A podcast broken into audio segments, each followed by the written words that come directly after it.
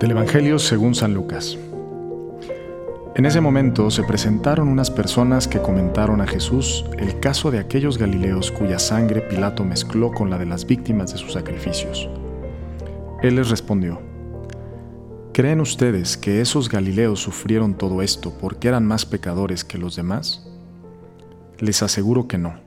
Y si ustedes no se convierten, todos acabarán de la misma manera. ¿O creen que las 18 personas que murieron cuando se desplomó la torre de Siloé eran más culpables que los demás habitantes de Jerusalén? Les aseguro que no. Y si ustedes no se convierten, todos acabarán de la misma manera. Les dijo también esta parábola. Un hombre tenía una higuera plantada en su viña. Fue a buscar frutos y no los encontró. Dijo entonces al viñador, Hace tres años que vengo a buscar frutos en esta higuera y no los encuentro. Córtala, ¿para qué, ¿para qué malgastar la tierra? Pero él respondió, Señor, déjala todavía este año. Yo removeré la tierra alrededor de ella y la abonaré. Puede ser que así de frutos en adelante, si no, la cortarás. Bien, pues aquí en este pasaje Jesucristo nos nos hace ver dos cosas importantes. Em, la primera de ellas nos recuerda una verdad fundamental de nuestra vida y es que somos pecadores.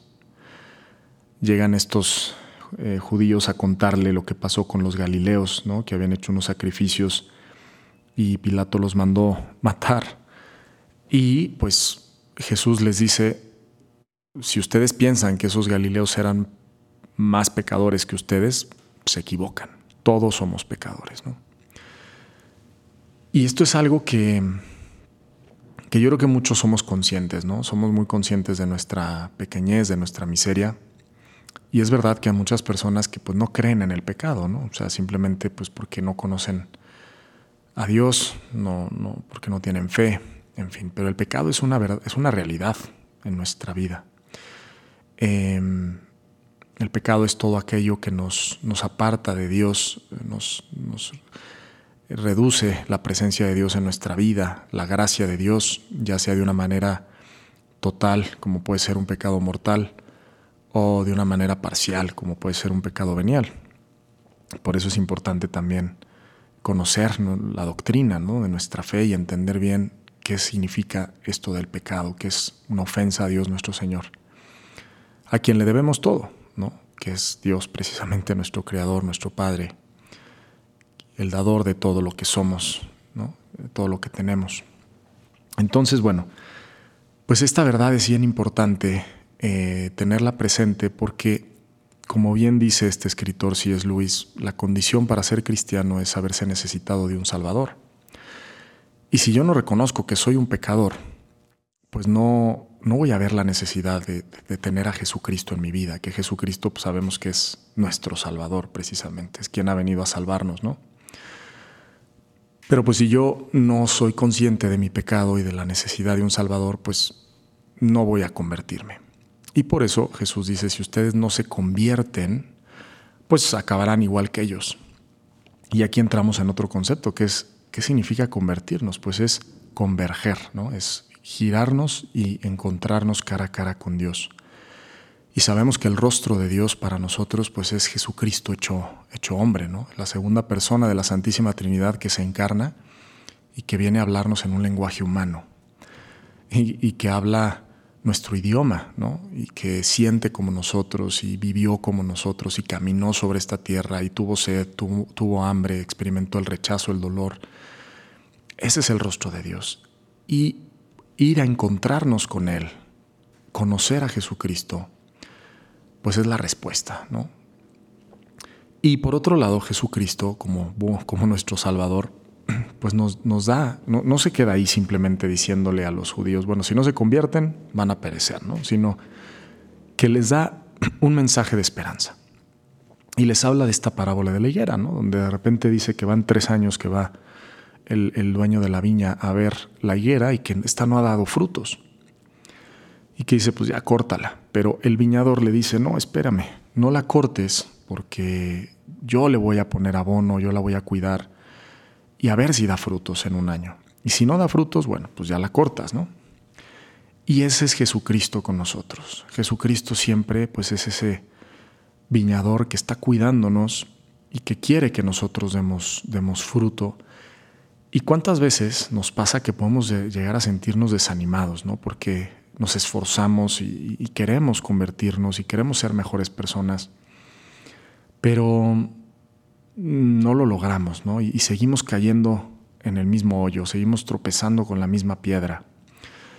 Y aquí lo que Jesús nos está diciendo es, déjate abonar por mí. Tú eres una plantita que necesita ser cuidada por mí.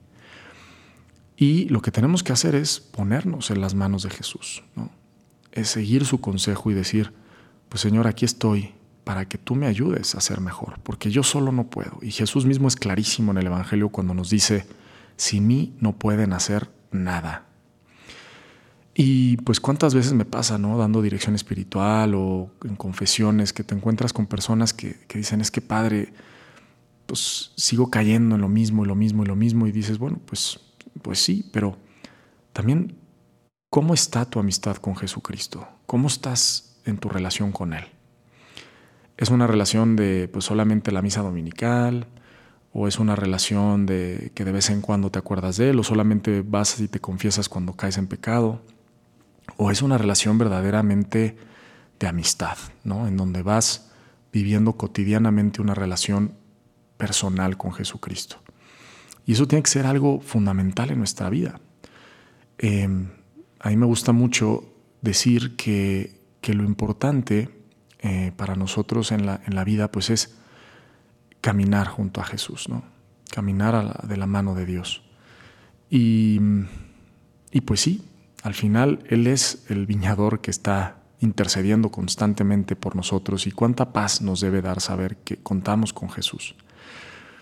Entonces, bueno, pues ¿qué haría Jesucristo? Pues Jesucristo intercede por nosotros ante el Padre, da su vida por nosotros, está constantemente saliendo al encuentro de nosotros. Cristo vivo, Cristo resucitado, que, está presente, porque a veces pensamos en Él como alguien que vivió hace dos mil años, ¿no? Pero no, Jesucristo está en mi vida presente y se hace presente constantemente. Tal vez soy yo el que no soy capaz de reconocerle, como le pasó a los discípulos de Maús, ¿verdad? Estaban tan metidos en su tristeza y en sus problemas que no veían a Jesús, no lo reconocían.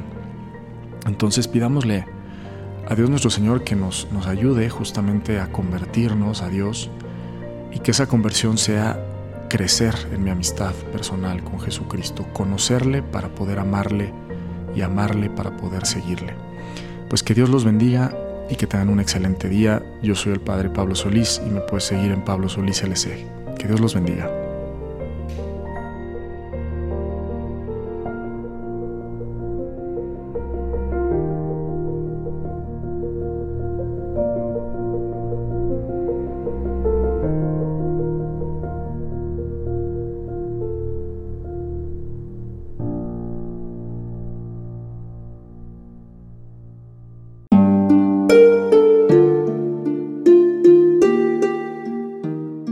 Hola, ¿qué tal?